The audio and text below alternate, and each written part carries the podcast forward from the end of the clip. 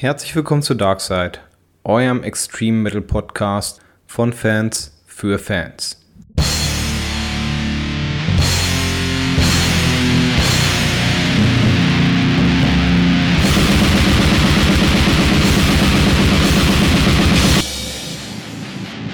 Herzlich willkommen zu Darkside. Wir begrüßen euch zu einer weiteren Folge. Wir, das sind Phil. Hallo, ich freue mich, dass wir es zu Folge 3 geschafft haben. Der Mo. Hallo, ich freue mich natürlich genauso. Und ähm, ja, und der Danny, oder? Ja, hallo. Auch ich freue mich sehr auf die kommende Folge, zumal das Thema natürlich auch wieder ein ganz spannendes ist. Ähm, wir wollen uns heute mit dem deutschen Black Metal auseinandersetzen, sprich uns so ein bisschen mal die Geschichte angucken, sprich welche Bands sind so die Urväter des Ganzen.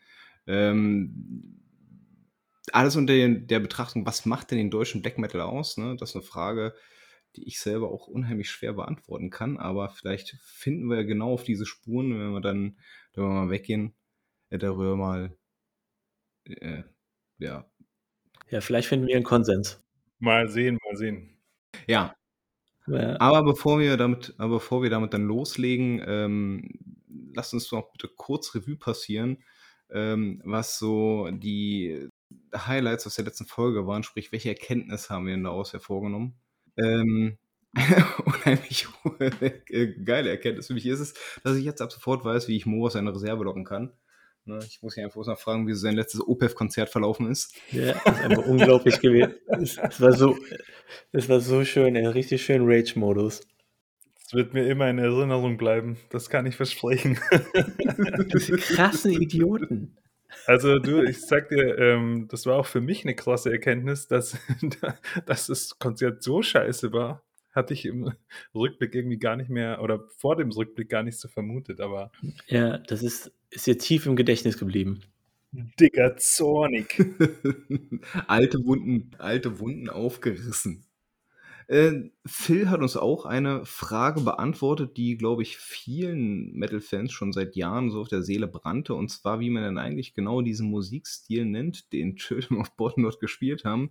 Schlicht und ergreifend, ne, Phil? Ja. Willst du es nochmal wiedergeben? Natürlich Nintendo Metal. Ich habe natürlich aber auch noch einen anderen Vertreter dafür, ne? Und zwar ist es die, äh, die Godless Savage Garden von Demo Borgia. Die ist nämlich auch einfach purer Nintendo Metal. einfach mal Grotesquely Concealed anhören, da weiß man ganz genau. Naja, und natürlich die ähm, ganz knallharte Erkenntnis von Danny, aber die ja auch meinen Rage-Mode irgendwie gut erklärt. Es gibt nichts Langweiligeres als Akustikkonzerte. Punkt. ja, ganz genau. Ja, top. Und natürlich, äh, dass wir auch, egal wie er sich jetzt in dem Fall äh, weiter präsentieren wird, weiterhin zu Adam Nergal-Darski halten werden egal ob nur mit Spandex-Hosen oder ohne, ja. weil der Typ einfach mal ein cooler Typ ist ne, und äh, sich auch für die richtigen Sachen einsetzt. Das soll es auch schon sein, was die Erkenntnisse aus der vergangenen äh, Episode anbelangt. Ähm, was gibt's denn für Neuigkeiten? Jungs, habt ihr irgendwas? Ich habe nicht wirklich irgendwas, äh, außer, ich sag mal, Neuerscheinungen oder so, aber darauf kommen wir später noch. Ja, kommen wir später noch drauf zu sprechen. Genau, aber ich finde äh, schön, was eigentlich noch ansteht, sozusagen. Ja, genau. Also ich habe mich ehrlich gesagt auch nicht richtig irgendwie, also was heißt mit beschäftigt schon. Ich habe ein paar Alben gehört und so ein bisschen rumgeklickt und neue Sachen auch entdeckt und so, aber nichts Szenemäßiges jetzt oder so. Mm, klar, ähm, den Dude habe ich immer in Insta, Adam, aber äh, Auch da war es ruhig. Auch da ja, auch da war es ruhig. Der ist viel mit seiner Freundin irgendwie unterwegs gewesen mit Fahrrad und äh, in, der, in, Polen scheint irgendwie offensichtlich wohl immer die Sonne. Bisschen neidisch war ich schon, muss ich sagen. Ja. ja Mo, du hast mir, ja, Mo, du hast mir doch gestern geschickt, irgendwie, äh, wie ist es so, äh, Dark Throne bringt Skateboards raus, oder was? Ja, genau, stimmt, stimmt. Ein richtig geiles Deck haben die rausgebracht. Ähm, ja, äh, Show Me You Don't äh, wie auch immer. Äh, ja, geil, super, du weißt Bescheid. ja, ich bin auch in den zwei Wochen über wenig gestolpert, aber über eine Sache, die ich stolpert bin, die könnte eventuell einen aus der Runde dann doch sehr erfreuen, äh, weil äh, das Opus seines Lebens äh, quasi neu aufgelegt werden soll. Äh, ich rede hier von äh, All You Need Is Love, von den apokalyptischen Reitern. Mo, du hast da eine ganz, ganz besondere Beziehung dazu, ne? Ich kenne keinen Menschen auf dieser Welt, der so viel über dieses Album redet. Äh, was sagst du dazu? Neuauflage? Coole Sache oder eigentlich äh, unnötig wie ein Kropf? Ja, ich, ich muss also, also ich muss kurz dazu sagen, ich habe das ja kurz vorher von dir auch erfahren und dann habe ich auch äh, kurz mal nachgeguckt und ich habe auch gesehen, es gab ein Interview auf Metal 1 äh, mit, jetzt weiß ich gar nicht, gar nicht mit Fuchs, sondern ich war irgendjemand aus der Band, ist, ich weiß gar nicht mehr genau mit wem, ist auch egal eigentlich und da haben sie auch kurz drüber gesprochen, also sie haben auch ein neues Album in Planung und so. Ich muss echt mal sagen, mit den Abo habe ich mich schon lange nicht mehr beschäftigt. Also ich glaube, der, wie hieß das eine Album, der Rote Reiter oder so, Philipp, weißt du das noch? Du, ganz ehrlich, also seit Licht habe ich mir nichts angehört. Geht mir genauso. Ähm, die Band ist für mich irgendwie abgehakt, aber All You Need Is Love wird für immer, für immer, immer, immer einen Platz in meinem Herzen haben und ähm, liegt bei The Tongues of Pride oder Gun oder ähm, Rausch, glaube ich, ist auch da drauf, oder? Ich, ja, ja, ähm, das sind einfach. Kracher, sag doch einfach, wie es ist. Du, das sind Songs für die Ewigkeit einfach, genau. Das ist, ein Kracher und erhelle meine Seele, Alter. Also, das läuft ein, also wenn ich meine Jungs ähm, aus Bayern treffe, hoffentlich ähm, immer äh, auch in Zukunft einmal im Jahr, erhelle meine Seele muss laufen und ähm, alle flippen aus. Ja, ich kann mir ehrlich gesagt unter dieser Neuauflage überhaupt nichts vorstellen. Ich habe es auch noch nicht ganz verstanden, was das sein soll. Ist eine Anniversary Edition, wird es einfach neu gepresst auf Vinyl und neu auf äh, CD und vielleicht auch noch eine Kassette, weil es gerade in ist? Oder ähm, ist es remastered? Und wenn ja, warum? Weil gerade der rohe brachiale Sound, das macht es doch irgendwie aus. Also das habe ich irgendwie nicht verstanden. Das hat eben genau so ein Punkt, Mo, muss ich auch gleich mal direkt mit reingrätschen. Ich frage mich halt immer wirklich, was so diese, die Begründung für Sachen wie, äh, ja, Re-Releases, äh, äh, Remastering, ähm, Neuaufnahmen von Alben sind. Also viele von den Alben, die man halt gerne mag, mag man ja genau in der Form, in der man sie hat ne? weil der Sound stimmt, weil, weil die Songs stimmen, weil, weil die Stimme stimmt, alles, wie es gemixt ist, einfach das komplette Gefühl, was da drin verarbeitet ist.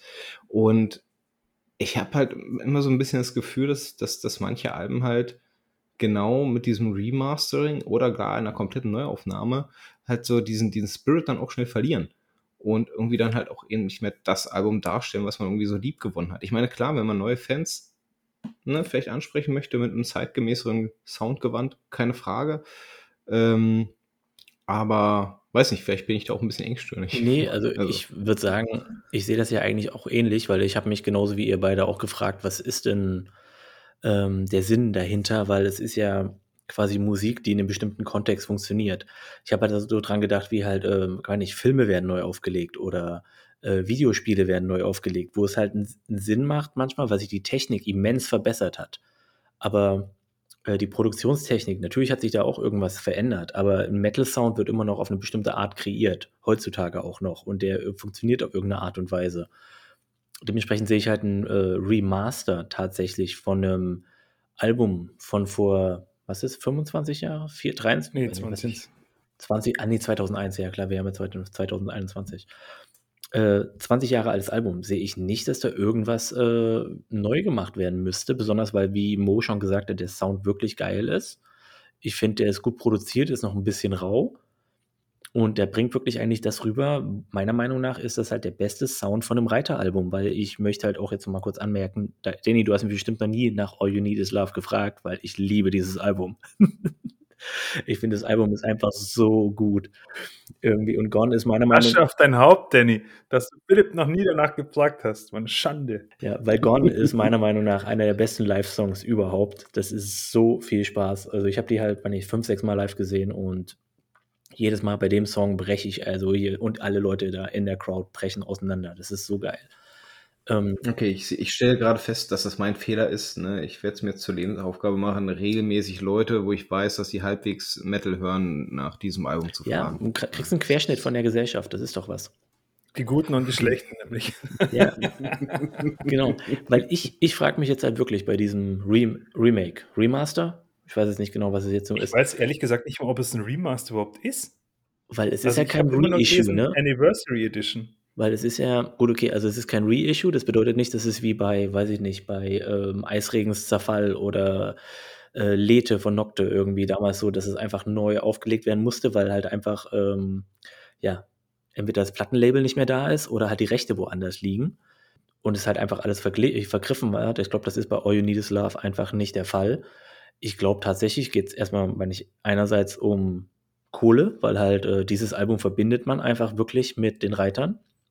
Und andererseits, weiß ich nicht, vielleicht bringen die tatsächlich so, so, weiß nicht, so Doppel-CD oder Dreifach-CD raus.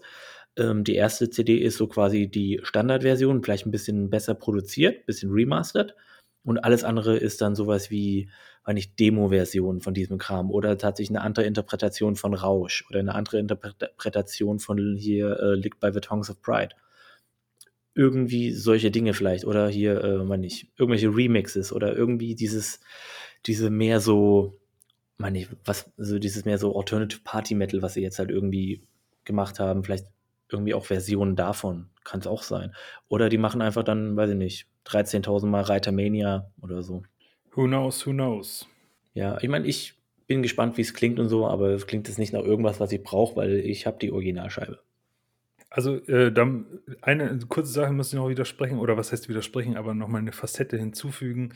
Ähm, ich finde ja Remasters und Remakes prinzipiell legitim. Also, und selbstverständlich ist es dann ein anderes Werk, mit dem man sich da auseinandersetzt. Ob das jetzt ein Film ist oder ein Spiel oder ein Album, sei mal dahingestellt. Und dann ist ja die Frage, ist es denn unabhängig von den vielleicht auch nostalgischen Gefühlen, die man irgendwie dem Original gegenüber hegt, ein gutes Produkt oder ein, ein gutes Werk eigentlich. Und, und, und das ist voll offen. Also es gibt beschissene Remakes und beschissene Remasters, es gibt richtig geile. Ja, also ich fände halt zum Beispiel einen sehr klaren Sound würde der Scheibe nicht stehen. Ich meine, ich lasse mich da gern vom Gegenteil überzeugen, Ja, aber ich finde, ich meine, ich finde, es ist ja gut produziert und dementsprechend würde ich sagen, es ist genau da, wo es sein soll. Es ist natürlich auch, meine ich, ich habe ja gerade schon gesagt, ich bin Fan der Platte. Äh, natürlich ist es so die Platte, wie ich es halt haben will. Aber wenn ihr jetzt mal so sieht, wie, ähm, weiß nicht, Dimmu hat ja auch Stormblast remastered. Ich weiß nicht, hatten sie auch vor Altit remastered? Das weiß ich gerade gar nicht mehr. Ähm, Danny? Keine Ahnung. Okay. Keine Ahnung. Ähm, auf jeden Fall haben die ja auch Stormblast remastered und da war der Sound auch ein bisschen besser. An sich hat auch funktioniert und die haben es ja auch remastered, weil sie halt einfach äh, einmal komplettes Copyright Infringement drauf hatten auf dem Original. Äh, an sich die, das Remake hat Remaster hat meiner Meinung nach funktioniert, hat auch ganz gut geklungen, fand aber auch die Original Stormblast, weil das halt so eine raue Phase von Demu war, passender. Hm. Dementsprechend kann es auch sein, dass jetzt halt dieses, wenn der Sound vielleicht besser ist von All You Need Is Love, vielleicht zu gut ist irgendwie und halt nicht in diesen Kontext passt irgendwie. Aber weiß nicht, vielleicht geht es auch einfach nur darum, alte Reiterfans einfach wieder mit einem Produkt zu, Nuclear Blast halt, wollen halt Kohle machen. ja, genau, ne, ich meine, und halt vielleicht ist so, ja, scheiße, wir haben die ganzen alten ähm, Fans verloren mit der ganzen neuen Mucke, lass einfach noch mal denen ein bisschen was raushauen, dann kriegt man noch ein bisschen Kohle von den alten. Bevor wir uns jetzt in dem Thema vergaloppieren, Ja. äh, sollten wir vielleicht noch mal übergehen äh, zu unserem Hauptthema, zum deutschen Black Metal und äh, der eventuellen Beantwortung der Kernfrage, äh, was denn eigentlich deutschen Black Metal ausmacht, um zu sehen, wo man steht, welche, welche Bands vielleicht auch was Besonderes in dieser Szene darstellen, kommt man, glaube ich, nie so wirklich drum herum, sich auch mal so ein bisschen so die Anfänge anzugucken. Also auch gerade so die Bands, die vielleicht prägend waren für die Nachfolgegeneration. Und deswegen würde ich ganz gerne erstmal mit euch so über die, die, die Großväter der Szene, so wie ihr sie wahrgenommen habt, also grundlegende Bands, die überhaupt erst ermöglicht haben, dass man da steht, wo man heutzutage steht. Dass wir kurz mal darüber reden, was sie vielleicht auch äh, beigetragen haben zu der ganzen Szene, vielleicht auch welche Individuen da besonders hervorgestochen sind. Ähm, hat auch jeder seinen eigenen Blick darauf. Ne? Das ein oder andere Beispiel sollte man vielleicht auch außen vor lassen. Äh, Wäre mir zum Beispiel auch ganz lieb bei manchen Sachen, die man nicht unbedingt glorifizieren muss. Äh, aber genau darum soll es erstmal im ersten Anteil gehen. Und äh, ich würde einfach mal anfangen und den ersten Namen in die Runde äh, schmeißen und ihr könnt euch immer dazu äußern. Aber ohne den kommen wir so oder so nicht weit. Nagelfahr. Okay, also Nagelfahr würde ich tatsächlich gar nicht mal als wirklich einen der Großväter oder so zählen, weil, ich meine, sie sind ja Mitte 90er quasi, sage ich jetzt mal. Ich weiß nicht genau das Gründungsjahr gerade, muss ich sagen. Ähm, 93. 93? Okay, dann äh, nehme ich das zurück, weil das ist schon die absolute Frühphase des deutschen Black Metal. Ähm, ich hätte halt tatsächlich gedacht, dass du als allererstes vielleicht tatsächlich sowas wie Eminenz reinhaust. Irgendwie, weil, also Eminenz tatsächlich mit der Gründung in den 80ern noch, äh, aber erstes, erste Veröffentlichung erst 92 oder so. Vielleicht als erstes, ich muss sagen, ich habe mit der Band nie viel groß anfangen können, aber jetzt erstmal nochmal zu Nagelfahr.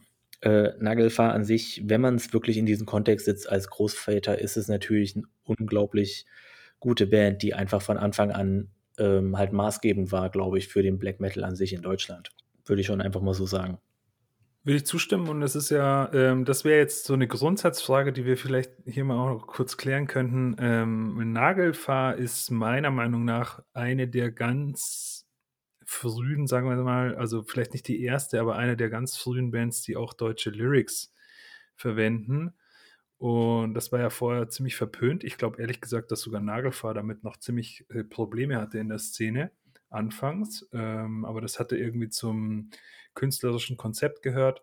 Und ähm, ja, ihr wisst ja, wie es gewirkt hat. Ähm, vielleicht sogar posthum, sage ich jetzt mal, nach Auflösung der Band, vielleicht sogar noch viel krasser nachwirkt, als es damals gewirkt hat. Aber ähm, das wäre jetzt so die Frage, hm, geht es jetzt um die Anfänge, Anfänge oder geht es um wirklich sozusagen so eine genuin eigene äh, Richtung?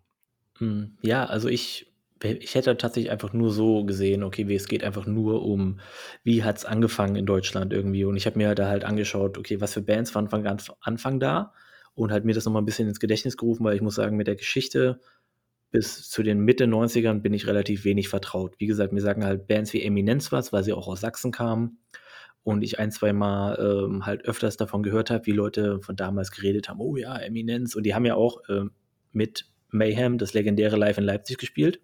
Ah ja, krass. Und äh, dementsprechend ist es halt schon so ein großes Ding gewesen. Äh, natürlich in Sachen Prägung muss ich sagen, es sind wenige Bands so prägend gewesen, wie es tatsächlich Nagelfahr war. Ich finde irgendwie die frühen Desaster sind noch relativ äh, prägend für diesen sehr frühen deutschen Black gewesen, weil es noch sehr freshig war. Es gab halt nur zwei Dinge irgendwie am Anfang. So dieses Thrashige, dieses sehr experimentelle von Nagelfahr für den Black Metal damals und dieses einfach meiner Meinung nach eher kopierte aus Norwegen, sowas wie Eminence und Mystic Circle. Dementsprechend würde ich sagen, mit dem, wie der Black Metal geworden ist in Deutschland, finde ich, ist Nagelfahr das wahrscheinlich einflussreichste. Ja, es geht hier auch gerade gar nicht äh, großartig um äh, Histor Historical Correctness, ne? Äh, also wir müssen auch nicht alles aufzählen, was damit reingeht. Mir geht es wirklich auch darum, dass wir diejenigen aufsehen, die uns selbst halt auch irgendwo mit auf dem Weg begleitet haben. Ich habe keinen Bock über eine Band zu reden, die mich nie berührt hat. Mhm. Ne? Ähm, viele würden zum Beispiel auch in diesem Zusammenhang äh, AEBA nennen, die auch relativ früh schon als Band tätig waren. Mhm. Habe ich nie gehört, ja. Es sind immer an mir vorbeigewandert, von vorne bis hinten. Insofern mag ich dazu auch überhaupt keine, keine großartige Auskunft geben. Ja, ich muss ja sagen, jetzt gerade, wo du es nennst, ne, kommt es mir rein, ach, da war was. Ja, ja. Aber das war es auch schon. Ich weiß, dass sie halt auch, ähm, ich habe die, die haben erst später wirklich ein bisschen mehr Erfolg gehabt, tatsächlich, als ganz mhm. früh. Aber ich könnte jetzt halt auch tatsächlich überhaupt weder ein Album nennen, noch, noch sonst, sonst irgendwas. Deswegen, äh, nee, genau. Ich finde dann nur von dem Gesamten, wie es prägend ist, dann ist natürlich Nagelfahr relativ wichtig. Überhaupt von ganz, ganz früh. Und ich meine, wenn man jetzt einfach mal das äh, Booklet von Nagarovs äh, Black Metal ist Krieg einfach nimmt, nur von dem Album, der erklärt er ja von dieser ganz, ganz frühen Phase damals noch, weil er ja aus der gleichen Ecke kommt wie Eminenz, also aus dem Erzgebirge. Ähm, wie er da erklärt, wie halt damals der Black Metal in ganz frühen 90ern, wirklich so 90, 91 so um sich gegriffen hat. Das ist schon ein bisschen, da würde ich dann halt auch reinziehen, dass so eine Band wie Nagarov halt auch tatsächlich diesen Spirit noch weitergetragen hat damals. Erst Klar, die Demos kamen später, aber trotzdem auch und auch mit Herbstlight dann tatsächlich dieses Ding mit reingetragen hat.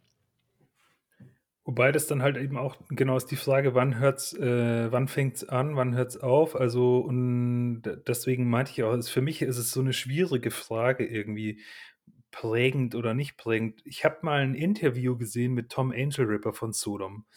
Und ähm, der meinte auf die Frage, wann, wann, hat, wann habt ihr angefangen, über Black Metal zu sprechen in der Szene? Also äh, genau, von Sodom, also, äh, wie hat man gesagt, Teutonic Thrash Metal, äh, von also Ja. die ganz, ganz krassen Anfänge, Sodom, Destruction, Creator und Holy Moses, Holy Moses, Entschuldigung.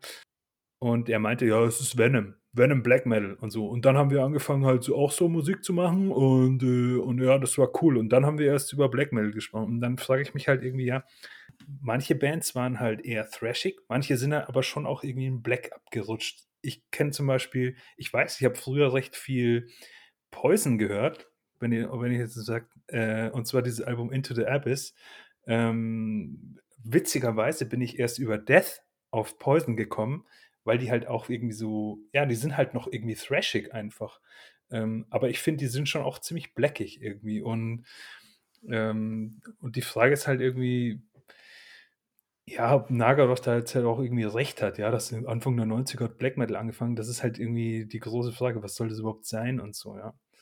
Meint er irgendwie dieses Pagane, dieses äh, ähm, ähm, satanistische, okkulte oder meint er irgendwie diese super krassen, schnellen äh, Riffs und, äh, und so weiter und so fort? Also. Und der Keller-Sound. Ich glaube ich glaub halt, wenn man jetzt halt nur nach dem gesamten, wenn wir nur davon ausgehen würden, wann Black Metal angefangen hat, ich meine, das ist ein ganz anderes Thema an sich. Das ist ja. klar, dass es mit die Begrifflichkeit mit Venom kam und dann alles andere hat, ist einfach Bathory. Alles andere ist Blödsinn, was man sonst sagt, finde ich. ähm, und er, Bathory war der Erste, der mit diesem Satanismus wirklich angefangen hat und hier auch und mit der Musik. Und er, es ist ja so prägend gewesen, was Quarton da gemacht hat, äh, dass das halt natürlich als absoluter Urvater des gesamten Sounds natürlich zählt.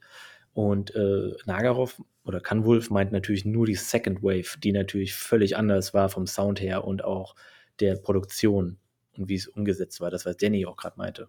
Ja. Ich gebe euch prinzipiell recht. Ich denke, ähm, Nagelfa war für mich in der Hinsicht dann auch auf jeden Fall eine der prägendsten Bands überhaupt. Äh, ich muss auch nach wie vor hoch einschätzen. Es ge also sie gehört nach wie vor zu einer meiner absoluten Lieblingsbands und ich finde halt auch das Ganze extrem innovativ. Die sind sehr experimentell, die ähm, spielen auch schon mit klaren Gesang und Sprech, äh, Sprechphasen und das ist nicht mehr alles nur schrottig aufgenommen. So. Es gibt eine Band, die ähm, in ähnlicher Zeit auch angefangen hat mit deutschen Texten, die ich auch viel gehört habe. Die möchte ich auch mal hier droppen, und zwar Vigrid.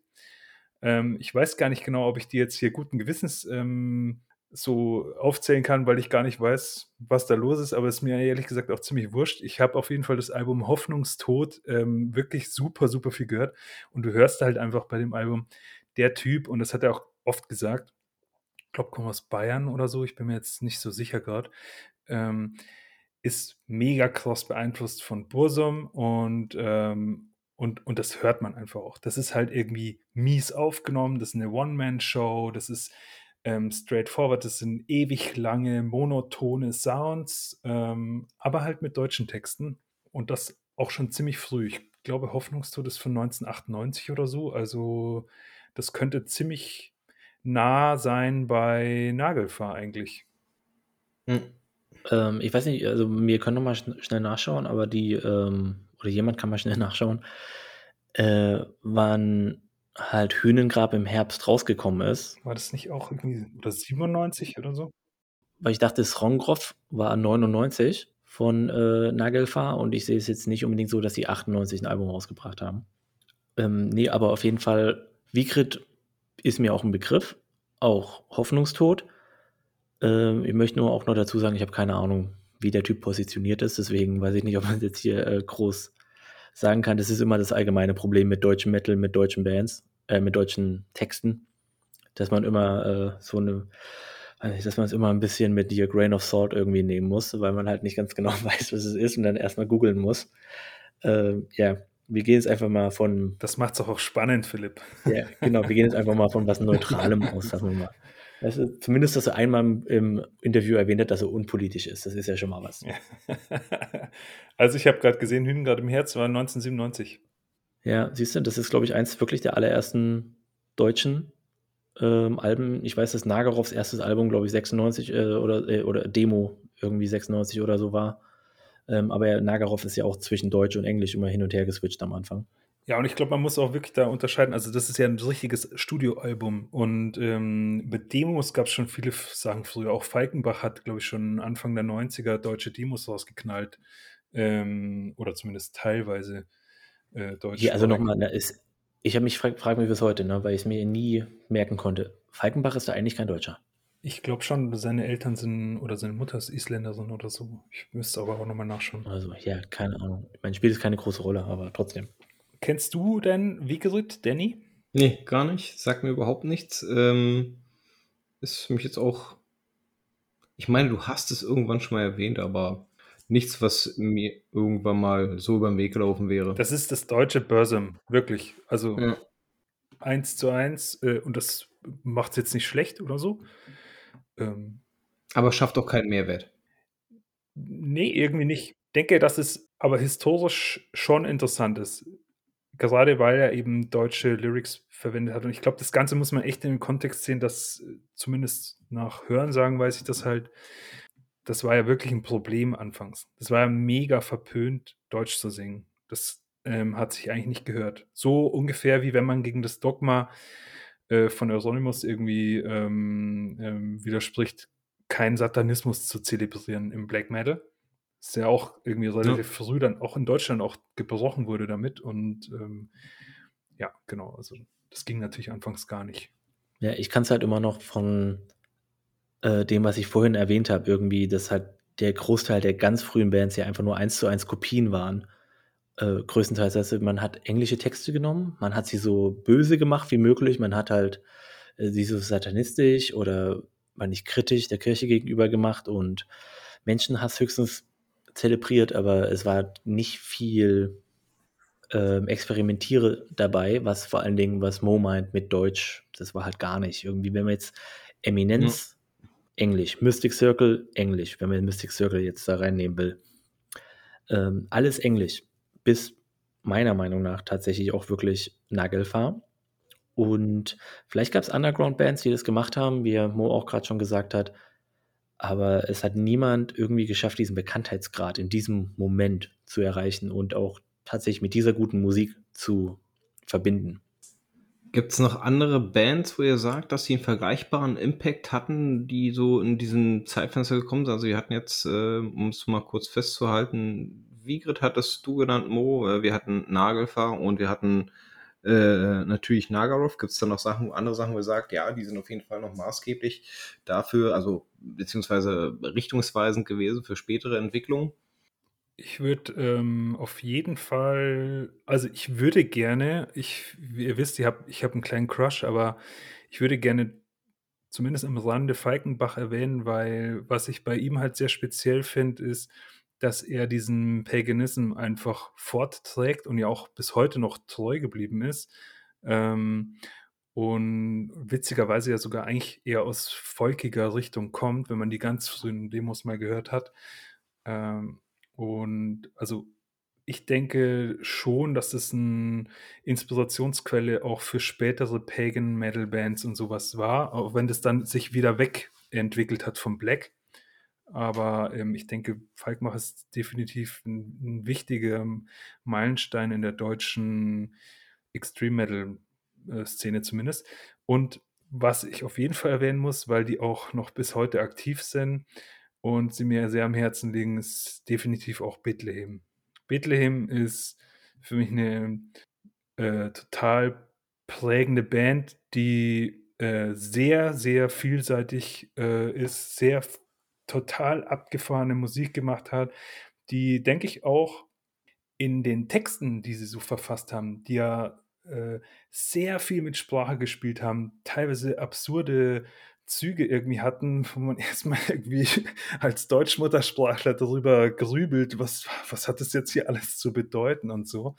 Ähm, denke, dass sie da sehr viel Einfluss auch hatten auf andere Bands. Ähm, nicht zuletzt wahrscheinlich sogar Noctua Obducta zum Beispiel, die ja auch sehr poetisch mit ihren Texten umgehen. Und ich denke, Bethlehem war in vielerlei Hinsicht 'n Vorbild für viele Bands. Ja, ich habe es hier grad vor mir, ähm, Bethlehem's History, äh, die Demo 1992 sogar. Mhm. Und das 1. Mal Deutsch war tatsächlich 1996 auf der Dictius te Necrea Necare Ja. wo hier Schatten aus der Alexanderwelt und so drauf ist. Ähm, also da war auch schon Deutsch sozusagen. Also die haben auch natürlich auf eine andere Art und Weise auch das transportiert. Ähm, aber auch zu einer Zeit, wo das alles noch nicht äh, selbstverständlich war und tatsächlich Bethlehem ja auch auf eine sehr interessante Weise, wie du auch gerade schon gesagt hast.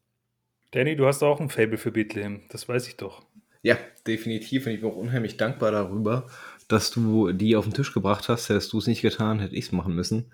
Ähm, ja, eine Band, ich glaube, man unterschätzt auch so ein bisschen den Einfluss, den die gehabt hat. Ne? Also ähm, sehr, sehr viele später stilprägende Bands äh, beziehen sich ja auch regelmäßig auf Bethlehem.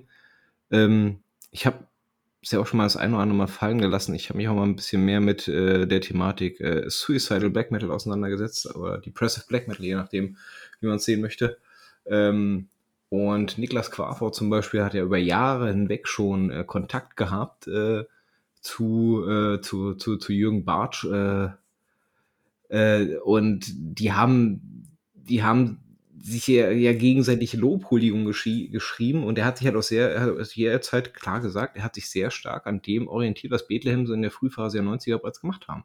Und ähm, die haben quasi ein weiteres Subgenre äh, erschaffen, dem den Weg geebnet, ne, wo halt auch im Laufe der nächsten Jahre eine richtige, richtig gesunde Szene entstanden ist. Ne? Ich meine, muss jetzt nicht jedermanns Sache sein, vor allem, weil man vielleicht auch irgendwann dann wieder in viel zu eingeschränkte Fahrwässer geraten ist. Aber für mich allein damit eine, eine, Band, die definitiv genannt werden muss, weil ich auch glaube, dass äh, andere Projekte wie beispielsweise Cold World oder fällt mir jetzt gerade noch so im Depressive-Bereich aus Deutschland ein. Naja, sei es auch allein Shining mal außerhalb von Deutschland betrachtet, wären eventuell ohne diese Band gar nicht möglich gewesen, zumindest nicht in der Form, wie sie jetzt existent sind.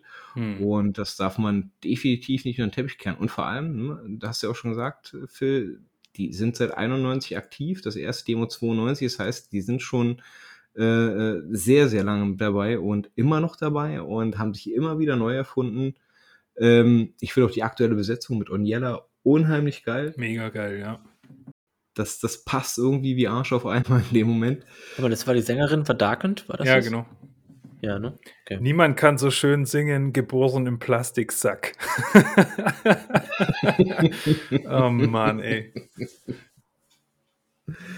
Ja, generell bin ich bei meinen Recherchen auch echt äh, verwundert gewesen, welche Bands schon wie früh existiert haben. Ne? Also ja, die waren vielleicht noch nicht in der Anfangszeit allzu prägend, aber äh, alleine schon aus dem Demo heraus äh, und Phil hat es ja auch schon so ein bisschen arbeiten lassen.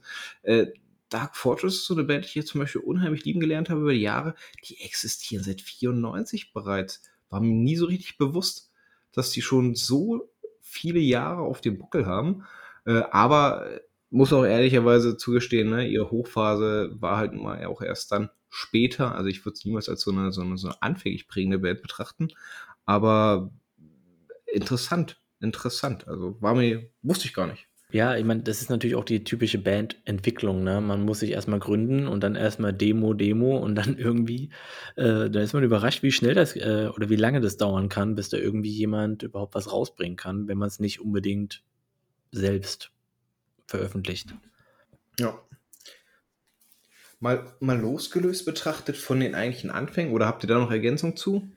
Nee, gar nicht. Also bis auf, Gibt es bis auf Name-Dropping äh, von Bands, die meiner Meinung nach keine Rolle mehr spielen, außer dass sie ganz am Anfang da waren. Nee. Wobei man, eine Sache möchte ich noch kurz erwähnen. Ich habe doch dieses Interview mit Tom Angel Ripper erwähnt und im Vorhinein wurde mir noch irgendwie erklärt von diesem Typ, der das gemacht hat. Ähm, und das wusste ich gar nicht, dass Euronymous von Mayhem sich sogar explizit auf Bands wie Sodom und Holy Moses bezogen hat als Einfluss. Insofern kann man wirklich davon sprechen, dass das die absoluten Großväter des Black Metal sind. ja, hier, Klugscheißer. Ja, hat er wie immer. Ja, ey, das war für mich auch ganz neu. Ich fand die, aber ich fand's geil. ja, Mo findet es geil, wie einen Klugscheißer-Punkt sammeln zu können. Vodos. Hast du endlich den Pin geholt? Den Vodos-Pin? ich habe ihn doch schon. Lassen wir mal die Geschichte und, äh, und, und die, die, die, absoluten Anfänge mal außen vor. Ähm, es gibt ja so, so, so Bands, die, die, die irgendwie einzigartig sind in bestimmten Bereichen. Aus unterschiedlichen Gründen, ne? manche vielleicht auch aufgrund ihrer Ansichten. Gibt es so, so, so Projekte, die ihr äh, so als so, so, so, so totale Monumente anseht äh, innerhalb der deutschen Szene, wo ihr sagt, ja, äh, da führt kein Weg dran vorbei oder ja, die sind halt wirklich was Besonderes, aus welchen Gründen auch immer, Mo? Ja, also äh, ja, das gibt's und äh, außerdem nochmal ein Jahr, weil wir haben die, glaube ich, alle schon erwähnt. Ähm, eins nur am Rande. Ich würde jetzt einfach mal Nagelfahr skippen, weil da haben wir ja schon gesagt, sehr, sehr innovativ, ähm, experimentell muss auch sagen, die Strongcore ist ja auch irgendwie so mit, hm, wie soll man sagen, ich weiß gar nicht genau, was, was ist das für, was sind das für komische Einflüsse, die da drin haben? IBM oder was soll, wie soll man das nennen? Na, so Trip-Hop-Kram fast ja, schon. Ja, also das war, das war schon echt strange auch irgendwie und aber ein cooles Album eigentlich auch, äh, ein bisschen unterschätzt, finde ich sogar. Nocte würde ich jetzt zum Beispiel mal droppen. Äh, das ist für mich nicht mehr nur eine Band, die Alben produziert, sondern das ist für mich irgendwie so ein Gesamtkunstwerk. Obwohl man, ähm ich meine, die Dudes sind super nett und und cool auf der Bühne, zumindest erlebe ich sie so. Ähm, und jeder, nicht mal äh, also sogar Leute, die eigentlich gar keinen Bock auf Black Metal hatten und beim Konzert irgendwie dabei waren, weil es halt auf dem Festival war oder was weiß ich, ähm, hat Spaß bei diesen Konzerten. Wirklich jeder und jede. Und, ähm aber Nocte ist so irgendwie so einzigartig vom Sound. Ähm, und das ist auch ein Punkt, den ich gerne mit euch diskutieren würde. Ich kann es nämlich nicht beschreiben, warum. Ich bin aber auch schlecht im Musikbeschreiben.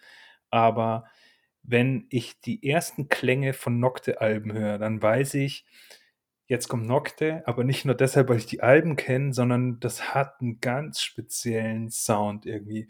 Und ich weiß, jetzt geht's los und es dauert länger und es, ist, es wird episch, es wird ähm, irgendwie mysteriös, es wird krass äh, und irgendwas wird mir erzählt. Und das ist für mich Nocte. Ich würde tatsächlich sagen, das liegt bei Nocte äh, zu einem riesengroßen Teil da, an dem Synthi. Tatsächlich, weil fast jedes Intro geht los mit einem Synthi irgendwie oder halt eine Gitarre über einem Synthi. Ja. Und auch wenn er nur leicht da ist, sie haben so einen bestimmten Noctis Synthi-Sound. Irgendwie. Das ist das Gute am Synthi. Du kannst ja diesen Sound kreieren. Ich glaube, das ist es. Deswegen ist halt einfach jedes Album, du merkst es am Anfang, ob das jetzt ähm, Schwarzmetall ist, was komplett anders vom Sound ist als eine Nektar. Es ist völlig egal, du hörst es irgendwie am Anfang. Das ist das, was du meinst. Wenn du irgendwie ein, zwei Alben ähm, Nocte gehört hast, nehmen wir einfach, guck mal, du hast Lete gehört und du hast Nektar gehört. Sobald du die neue, also die Irrlicht hörst, hörst du einfach direkt, okay, das ist eine Nocte. Hm. Irgendwie, und das, ich meine, natürlich diesen Sound, den kriegst du nur als eine Band hin, die wirklich was kann. Meiner Meinung nach hat das auch Nagelfahr geschafft, finde ich, weil man das halt auch wirklich hört. Ähm, bei da ist es vielleicht auch nochmal ein bisschen die Produktion, irgendwie, was auch noch mit reinspielt, dass wir doch relativ häufig eine ähnliche Produktion haben. Ähm, aber ich finde tatsächlich, da kann ich halt auch nur recht geben ähm, mit Nocte sowieso. Das ist halt so wie allein schon wegen der ähm, Experimentierfreudigkeit, ähm, den Texten. Ich meine, es ist auch so ein Ding, was ich meine, es sind bei deutschen Bands mit deutschen Texten, die sind immer relativ philosophisch, sehr oft zumindest philosophisch. Und das sage ich jetzt vielleicht nur, weil ich Muttersprachler bin und vielleicht sind die ganzen englischen Texte auch super philosophisch, klingen nur für mich nicht so. Äh, aber ich finde halt bei Noctis ist halt auch diese epische, dieser, dieser Mut, irgendwas anderes zu machen. Deswegen sind sie jetzt auch nicht unbedingt super anerkannt in super äh, anerkannt im absolut elitären Underground oder sowas halt. Ähm, aber es ist dieser Mut und irgendwie auch diese Gelassenheit, was du auch meinst, irgendwie auf der Bühne selber. Ich meine, die haben genug Stress mit der Band immer, aber irgendwie haben sie doch so ein gewisses, weiß nicht, auch die Thematiken, die sie haben in Songs, sind ja oftmals eher hoffnungsvoller als dass sie halt wirklich negativ sind. Das stimmt, ja. Wenn da, das ist eigentlich ein, ja, das stimmt. Oder wie siehst du das, Danny? Alles das, was ihr sagt.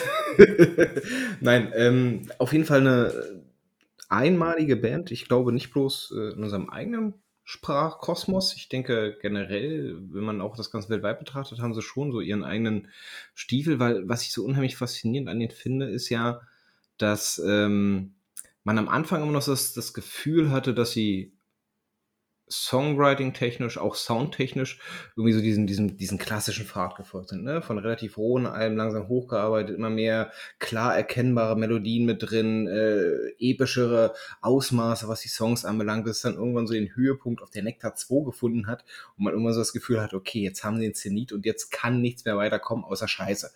Oder man hält wenigstens dieses Niveau und stagniert, stagniert über die nächsten Jahre. So, dann kommt eine Band wie Nocturne und sagt, ist uns egal, wir machen jetzt was komplett anderes. So, zwei Jahre, äh, zwei Alben lang äh, äh, rein ambient.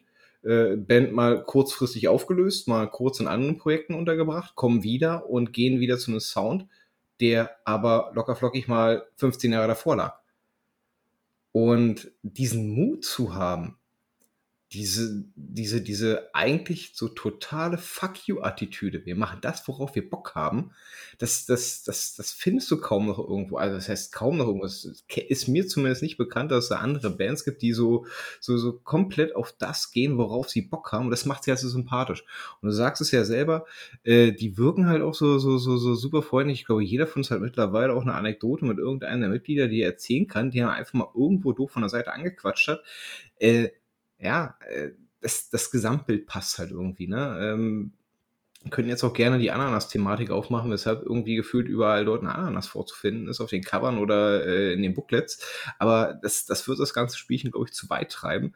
Ähm, es ist ein Gesamtkunstwerk, wie du gesagt hast, Mo. Es ist ein Gesamtkunstwerk. Und ähm, es gibt, glaube ich, selbst als jemand, der die Band schon seit vielen, vielen Jahren kennt, immer noch Neues zu entdecken. Und das ist, das ist halt geil. Das ist halt wirklich geil. Ja, ich finde halt auch, ich glaube, ich glaube, weil wir drei uns sowieso so, mal nicht so einig sind bei Nocte, ist es vielleicht auch mal irgendwann mal so ein Ding für eine eigene Folge. Irgendwie, aber was ich jetzt wegen diesem, was du meintest, äh, diese Experimentierfreudigkeit, so ein Beispiel, was mir sofort reinkam bei dem, einfach nur, als ich deutscher Black Metal gehört habe, war so, oh ja, weißt du noch, Anfang 2000er, Secrets of the Moon. Das war so geil, das war so geil. Und mhm. dann habe ich mir jetzt die neue angehört, die Black House, ist letztes Jahr rausgekommen. und die ist halt Post-Rock, höchstens. Ich weiß es nicht genau. Ich, höchstens, ja, höchstens. Irgendwie hat mit Metal nicht mehr viel zu tun, irgendwie so komplett anders. Und dann habe ich mir ein Review dazu durchgelesen. Ich wollte nur gucken, sind das die Secrets wirklich? Oder haben, ist es einfach nur eine andere, die genauso heißt? Und dann sagen sie, ja, das ist ja die äh, konsequente Weiterentwicklung. Und ich denke mir, okay, gut, wenn sie halt diesen Weg gehen, ist es okay und so. Auch das Album davor hatte schon nichts mehr mit den 2001er äh, Secrets zu tun oder sonstiges, ne? Aber ich finde, da musst du sagen, okay, die gehen ihren Weg. Die gehen ihren Weg. Also die ersten ja. zwei, drei Alben sind geiler Scheiß. Wirklich. Das jetzt muss ich mir nicht anhören oder sowas halt. Aber das ist halt auch, meine ich, das ist ein Mut und ich glaube, das ist auch so ein Ding, was man im Black Metal an sich ab und zu sehen kann. Das hast du bei Ulver gehabt. Mhm.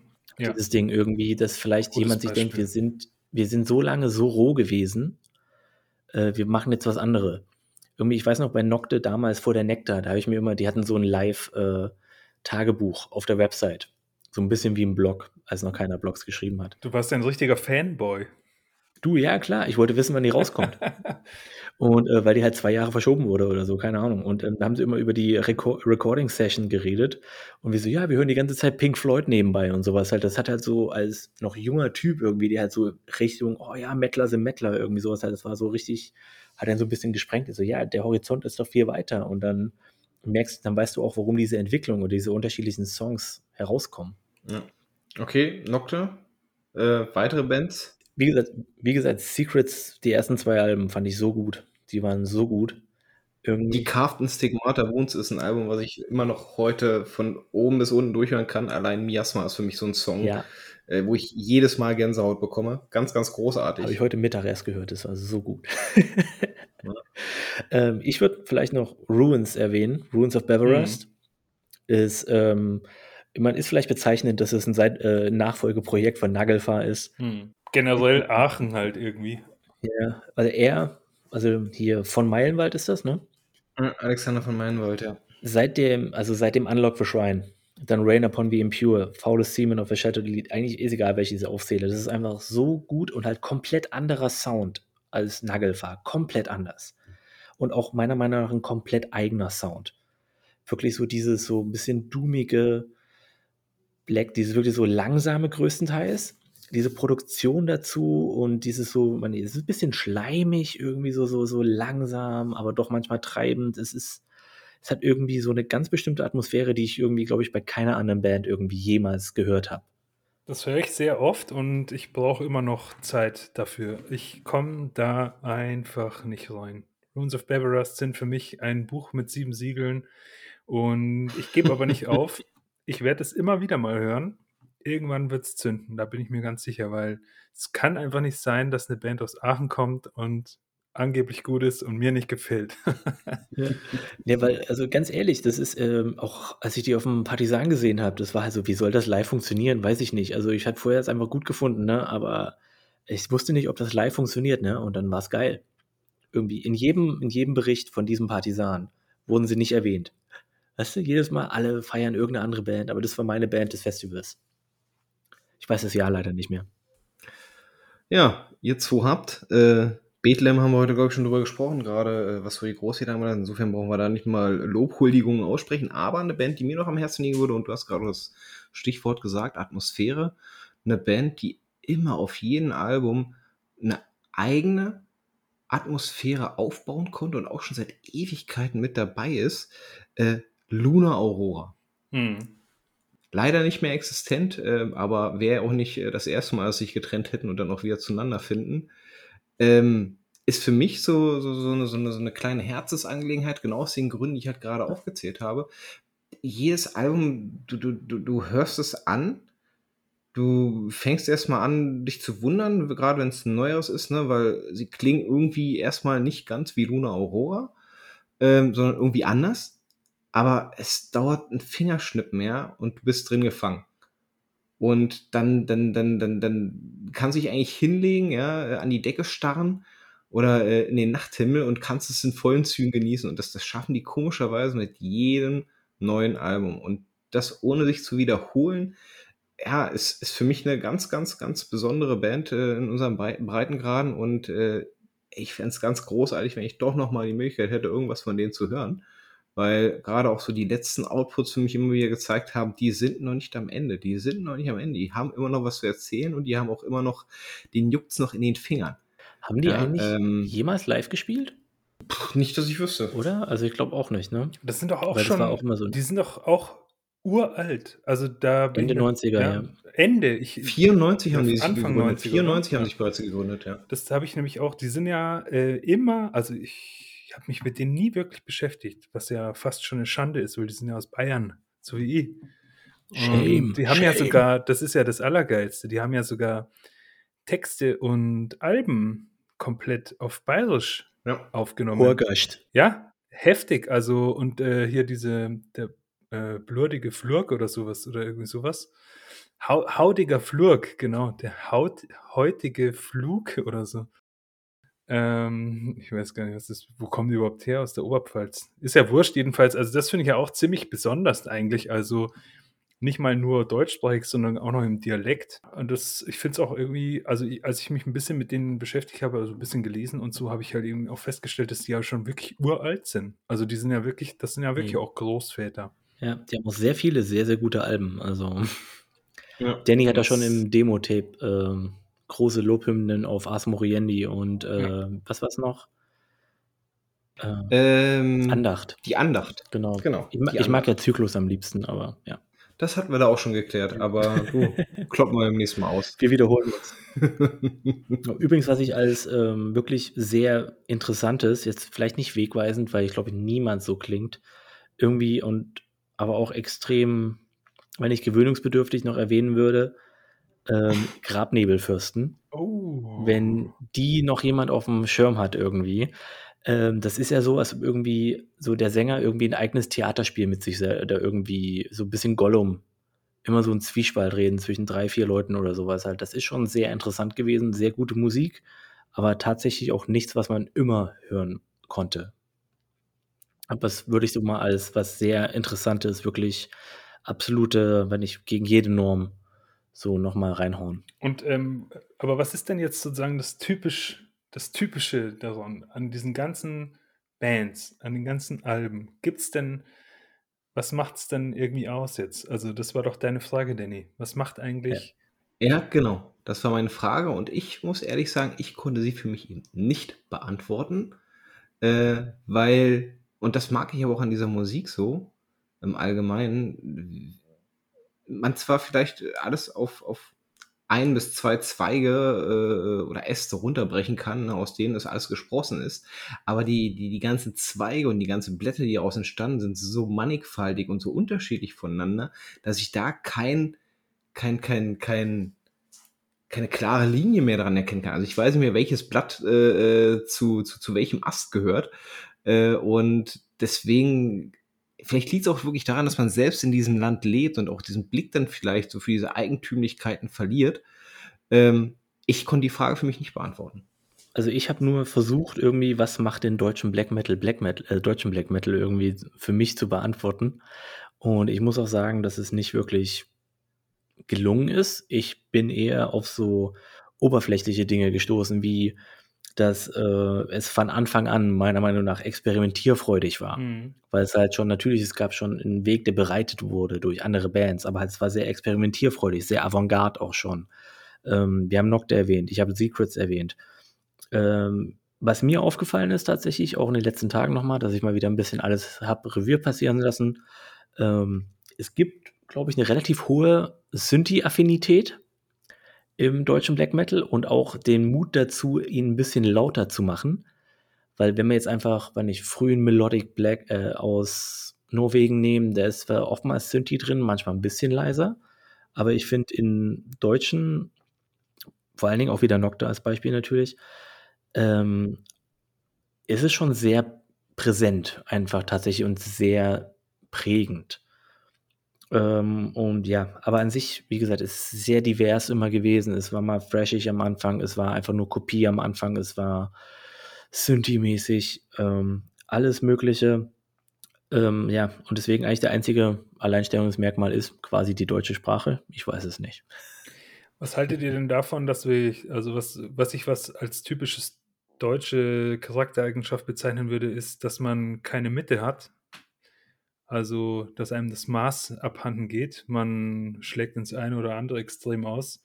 Und zwar halt auch, also ruppig, äh, unhöflich, rüde oder halt irgendwie total voll mit Liebe und Glückseligkeit. Und Filigranität. Ähm, also zum Beispiel Nagelfahr, wenn man mal das nimmt, oder, oder zum Beispiel auch, äh, das hatte ich ja vorhin jetzt nicht mehr erwähnt, weil ich ja schon viel zu viel darüber gequatscht habe, aber für mich ist auch Falkenbach ähm, einzigartig, weil jedes Falkenbach-Album klingt wie Falkenbach einfach. Hast ja. Falkenbach noch gar nicht erwähnt heute? Ähm, du hast heute noch gar nicht Falkenbach erwähnt?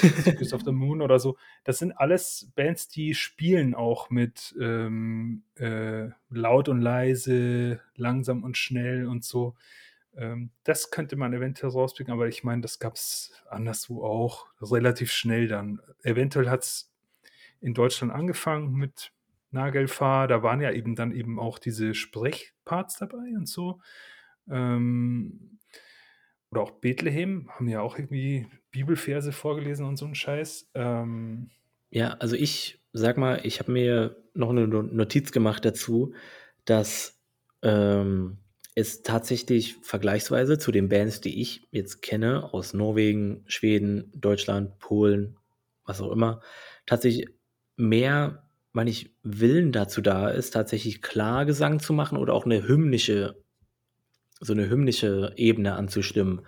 Weil, also klar, gibt es in den anderen Ländern auch, gibt es in den anderen Stilen auch, auch bei den bekannteren Bands. Aber tatsächlich finde ich, dass der bekanntere deutsche Black Metal, abgesehen von Bands wie Endstille, und ähnlichen tatsächlich schon äh, dahin tendiert, oftmals viel klarere, bisschen klaren Gesang, ein bisschen mehr Melodie oder hymnischen Gesang tatsächlich mit einzubauen, ein bisschen mehr Bereitschaft dazu entwickelt. Das kann man jetzt gut oder schlecht finden, aber ich finde, es ist schon eine große Bandbreite an Bands da, die tatsächlich solche Dinge bietet und wie Mo gerade gesagt hat, schon Nagelfahr sehr früh.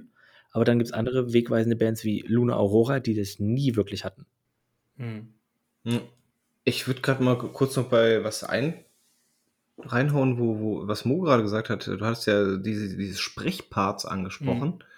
Mhm. Ähm, das ist nämlich auch so eine Kleinigkeit, die mir tatsächlich aufgefallen ist. Ich habe dir aber gar nicht so viel, so viel ähm, Wert beigemessen, als, als, als dass ich das wirklich irgendwo als erwähnenswert gefunden hätte. Aber ich habe das Gefühl, dass deutsche Bands auch ganz lieber oder, oder häufiger dazu neigen, sowas wie äh, Kurzzitate mit einzuflechten, äh, irgendwelche äh, äh, kurzen, wirklich klar Sprechpassagen. Mir fallen da zum Beispiel regelmäßig Helruna ein, die sowas Mhm. bei sich mit drin haben, bevor dann der eigentliche Sound dann losbricht. Ähm, oder halt äh, äh, auch, auch, auch kurze Soundschnipsel aus, aus, aus irgendwelchen Reden, wenn wir jetzt äh, da mal, wie auch jedes Mal, wieder die Kanonenfieber mal mit, äh, mit aufnehmen wollen. Aber das scheint, das, das, da gibt's eine richtig große Vielzahl an Bands, die das regelmäßig als Mittel nutzt. Krater auf dem Morera-Album war exakt dasselbe Spiel. Äh, fällt mir gerade so ein bisschen wie Schuppen vor den Augen, dass das äh, ein zumindest brei weit verbreitetes Stilmittel ist, äh, gerade den deutschen Bands. Ähm, wo du es gerade angesprochen hast, wollte ich bloß noch mal kurz als Ergänzung mit reinnehmen. Ja, auf jeden Fall. Hast du recht. äh, Da kommen wir auch wieder zum Anfang zurück. Zum Beispiel Nagaroth, was äh, Philipp erwähnt hat, macht ja auch schon sehr viel Zitatzeugs. Ja, auf jeden Fall. Erik! Hm, genau, Erik. Gut.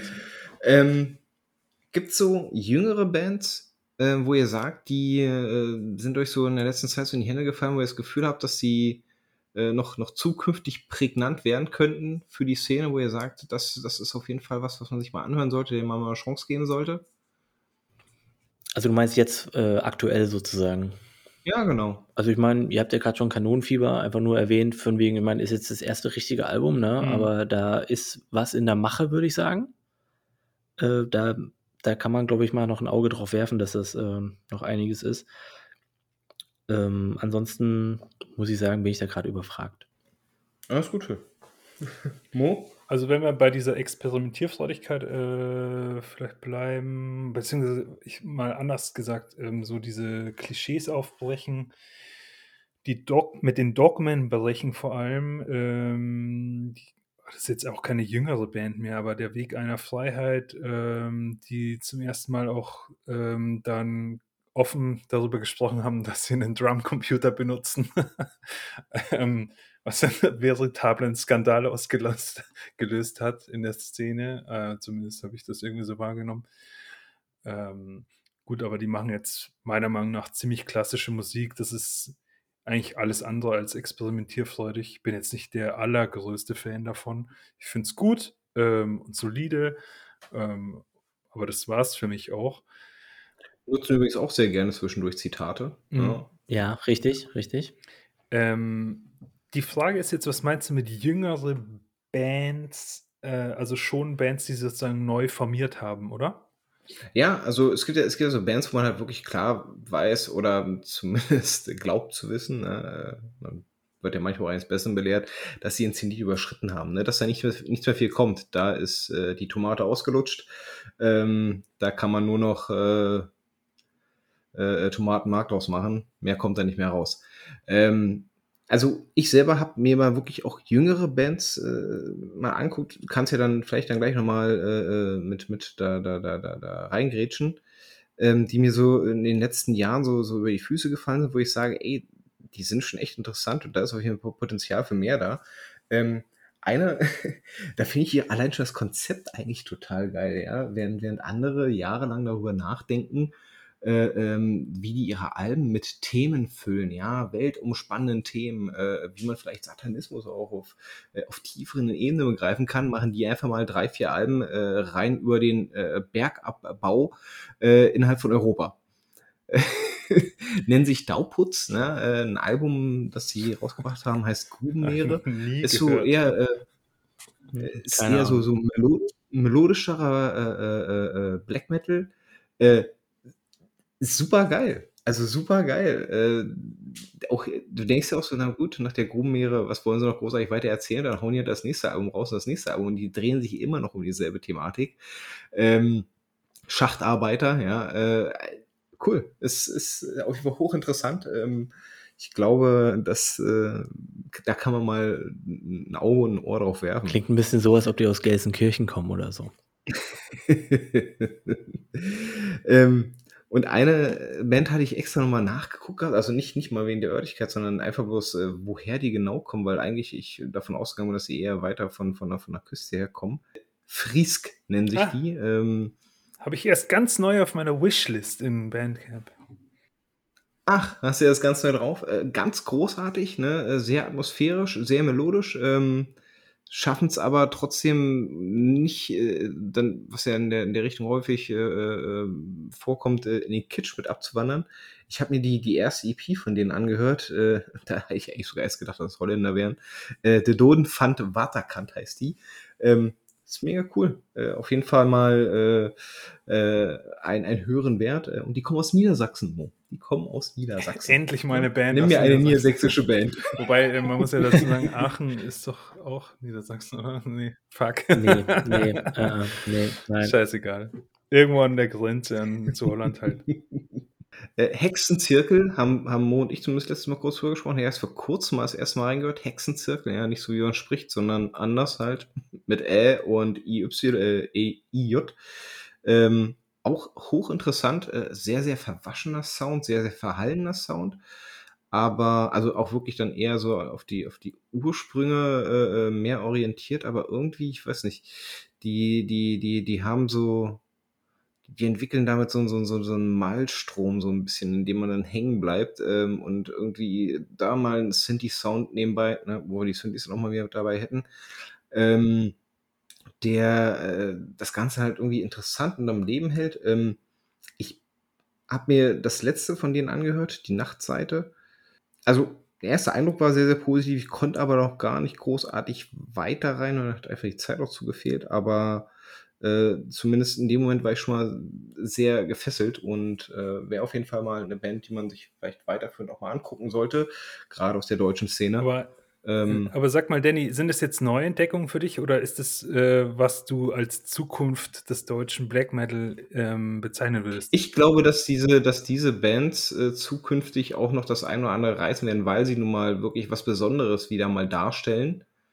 Äh, und genau deswegen sind die auch hier drin. Nee, nee, äh, Neuentdeckungen habe ich andere. Gut, nee, ich frage bloß, weil wegen Zukunft, äh, da stelle ich mir eher was drunter vor, wie eben, genau, innovativ und experimentierfreudig, so wie Nagelfa das eben äh, Ende der 90er war. Und da fällt mir eigentlich ehrlich gesagt herzlich wenig ein, insbesondere bei jüngeren Bands. Ich hätte eine Band, die ich ähm, hier erwähnen kann, die äh, vielen ja schon vom Radar gefallen ist, die sicherlich auch diskutabel ist, und zwar Bergthron. Ähm, Bergthrons Faust für Faust kennt wahrscheinlich jeder. Äh, das ist ein super Album und das ist äh, was ganz anderes als das, was sie heutzutage machen. Und so bin ich übrigens auf dieses, äh, wie hieß es nochmal? Ich meine Seele brennt. ASP. ASP, genau, so bin ich auf ASP gekommen und auf total viele andere Scheiße. Diese Expedition Autarktis ist ein so krass abgefahrenes Album, das irgendwie so unfassbar viele Einflüsse hat von allen möglichen Musikrichtungen, aber ich finde, es zieht sich als roter Faden durch. Ich habe es mir extra nochmal angehört. Ich fand es ja auch sehr schwer zugänglich anfangs. Ähm, habe mir aber gedacht, ich gebe nicht auf, ich gebe dem Ganzen nochmal eine Chance. Es zieht sich als roter Faden durch, es ist Black. Es ist und bleibt Black, aber es hängt so viel weirdes Zeug dran, Synthi-Sounds, irgendwelche komischen, ähm, so, so irgendwie, ihr wisst schon, auch die Seite haben so seltsame Happy Metal und so ein Zeugs Einflüsse. Das haben die Bergton dann auch mit reingebracht und die, die, die ganze Thematik ist ja auch schon irgendwie weird. Also über die Antarktis ähm, singt normalerweise kein Mensch und gerade nicht Bergzonen, die ja immer mit ihrem Paganismus und so ähm, zugange waren. Also das ist ähm, abgefahrenes Zeug für mich und das ist so eine Art von, ja, mal was Neues ausprobieren, so wie halt in Amerika zum Beispiel dieses Black Gaze irgendwie mehr oder weniger vorangetrieben wurde. Also Mischung aus Post-Rock und, und Black Metal, Death, äh, Death Haven und sowas. Ähm, sowas gibt es aber hier irgendwie nicht so, finde ich. Hm. Nee, ich habe mir nur bei der Frage, wie es irgendwie mit dem deutschen Black Metal weitergeht oder so, einfach nur so ins Gedächtnis gerufen, was kenne ich irgendwie aus letzter Zeit in Sachen Sound. Und für mich ist eigentlich irgendwie nur so, also genau die drei Schienen, über die wir jetzt eigentlich schon die ganze Zeit reden. Sozusagen, entweder es ist mega roh, einfach nur wirklich straight, sowas wie Endstille oder vielleicht auch äh, Kanonenfieber, sowas sehr straight ist, wirklich ein Sound, den man hat und den nimmt man. oder halt äh, Depressive Hm. Suicidal. Ähm, Danny hat Code Word erwähnt.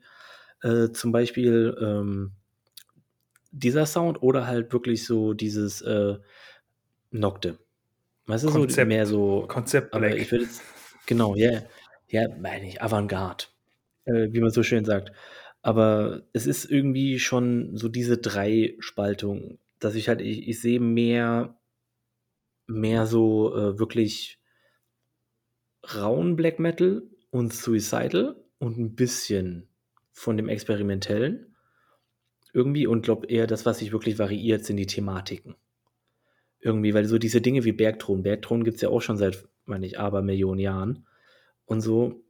Äh, es ist tatsächlich, meine ich, die Szene stagniert nicht, aber sie hat halt, meine ich, so ein bisschen in bestimmten Arten ihren Sound gefunden und glaube ich, das war ja schon immer ein bisschen das Problem mit Black Metal, glaube ich, seit den Mitte 90ern, dass es halt so ein paar Experimentierfreudige gab. Dann gab es irgendwann diesen Shift mit Suicidal Black Metal, äh, dass es tatsächlich was Neues, Innovativeres gab. Und so viel, sowas, keine Ahnung, diese Mischung wie Black Death oder sowas, da gibt es tatsächlich gar nicht so viel. Irgendwie dementsprechend sehe ich halt ähm, schon, dass wir jetzt nicht unbedingt, dass wir jetzt so einen großen Wert auf Innovation unbedingt legen müssen, glaube ich. Wobei ich es geil finde. Also meiner Meinung nach ist Black Metal die Musikrichtung im Metal, die am allermeisten experimentiert. Äh, obwohl sie so dogmenbehaftet auch ist, teilweise. Und, ähm, und das gefällt mir also. Das ist ja das, was Danny, äh, was du vorhin gesagt hast. Das gefällt dir eben so, dass du dich gar nicht festlegen konntest, auf was ist denn jetzt typisch und so. Es ist einfach fucking vielseitig und das ist eigentlich das Typische. Ja. Ja, Ja, nee, das ja, ist klar, ja. das ist ja auch das Gute daran, dass es vielseitig ist. Ähm, aber jetzt irgendwie einen Weg zu prognostizieren, kann man nicht irgendwie. Dementsprechend finde ich es gut, wie Dennis gesagt hat, hey, hier sind ein paar Bands, lass, behaltet die mal auf dem Schirm, das ist wirklich mal ein bisschen was, das ist ein bisschen anders. Ja. Gibt es denn so, so, so All-Time-Favorites, die ihr habt, die ihr hier auf jeden Fall äh, mit mal noch erwähnen wollt? Aus dem deutschen Raum? Die noch nicht, noch nicht gefallen sind? Okay, jetzt wird's schwer. wir, haben, wir haben extra vorher, also als direkt mal als, äh, wenn ich hier äh, Disclaimer, wir haben vorher gesagt, was sind so die Top 3. Jeder durfte sich irgendwas aussuchen, ob Album oder Band und so. Und ich meine, keine Ahnung, alle drei meiner Bands sind jetzt schon mindestens 15 Ey, wir Mal können es ja, wir gefallen. können's ja jetzt spontan variieren und äh, einfach die, die Top 3 wären jetzt einfach die Top 3 Honorable Mentions. Mentionings. Okay, Ja, jetzt oh, wird's jetzt, spannend. jetzt wird's spannend. Okay, dann gehe ich, dann, dann gehe ich aber Okay. mit Alben. Ja. Äh, nee, warte mal, eine Band, ein Album und beim anderen muss ich irgendwie spontan sein. Also, eine äh, Band, Honorable Mention, Hidden in the Fog. Ah, okay, krass. Ähm, ich liebe Damocles. Damocles ist so ein geiles Album. Jeder, der die bisschen späteren Emperor mag, muss sich Damocles anhören. Ähm, ich glaube, die haben danach auch nichts mehr Großes rausgebracht, ne? Haben sich auch aufgelöst dann irgendwann, ja. Ja, äh, aus dem Dunstkreis von äh, meinen auch sehr verehrten Disillusion. Ähm, Hidden the Fog, grandios. Dann äh, ein Album, eigentlich ein Split von Son of a Sleepless zusammen mit Nachtmar. Super geil. Also selbst das Nachtmar-Ding ist, äh, Nachtmar ist ja eigentlich eine, I- äh, eine EBM oder irgendwie Darkwave-Band, weiß ich gar nicht mehr so genau. Ähm, machen aber auf dieser Split auch tatsächlich ein bisschen Black Metal. Und Son of a Sleepless, wirklich rauer Black Metal und auf einmal mit so einer äh, elektronischen Drum, Ja. so ein bisschen in so einzelnen Parts. Und das ist wirklich die Split, also Son of a Sleepless mit äh, Nachtmar, sehr, sehr gut. Gibt es, glaube ich, sogar auf Spotify, obwohl das Ding auch schon 20 Jahre alt ist. Ich finde es auch gut, wie die Bands sich beide gegenseitig befruchten. Ne? Ich meine, alleine äh, Tausend Ja. kalte Winter ist ja nun mal alles andere als ein direkter Black Metal-Song, aber irgendwie trotzdem sehr, sehr, sehr geil. Ja, genau. Und beim dritten gehe ich jetzt einfach auf, ähm, glaube ich, meine Lieblingsdeutsche, meine ich, Suicidal Black Metal, sage ich es jetzt einfach mal. Das, ist, das wären Imperium Decadence. oh, krass, cool. Ähm, und die Welt war kalt und leer. Sozusagen. Ähm, auch ein sehr, sehr gutes Album. Auch der andere Kram ist sehr gut, aber das ist meiner Meinung nach das Beste. Ja. So, jetzt muss äh, Danny mal ran. Ich? ich bin von Anfang an Ja. schlau gewesen und habe direkt Alben gemacht. Ihr Nasenbären. Damit laufe ich weniger Gefahr, dass es automatisch schon genannt wird. Ähm, ja, ich habe drei Alben, die, seitdem ich sie eigentlich das erste Mal gehört habe, mich auch die ganze Zeit mit begleiten, gerade aus dem deutschsprachigen Raum. sollte auch gar keine so große Überraschung jetzt mit dabei sein. Äh, eins davon ist ein EP, äh, hatten wir zumindest die Bench mal genannt, ähm, die Agonie-EP von Der Weg einer Freiheit. Das war quasi der zweite Output, den sie hatten.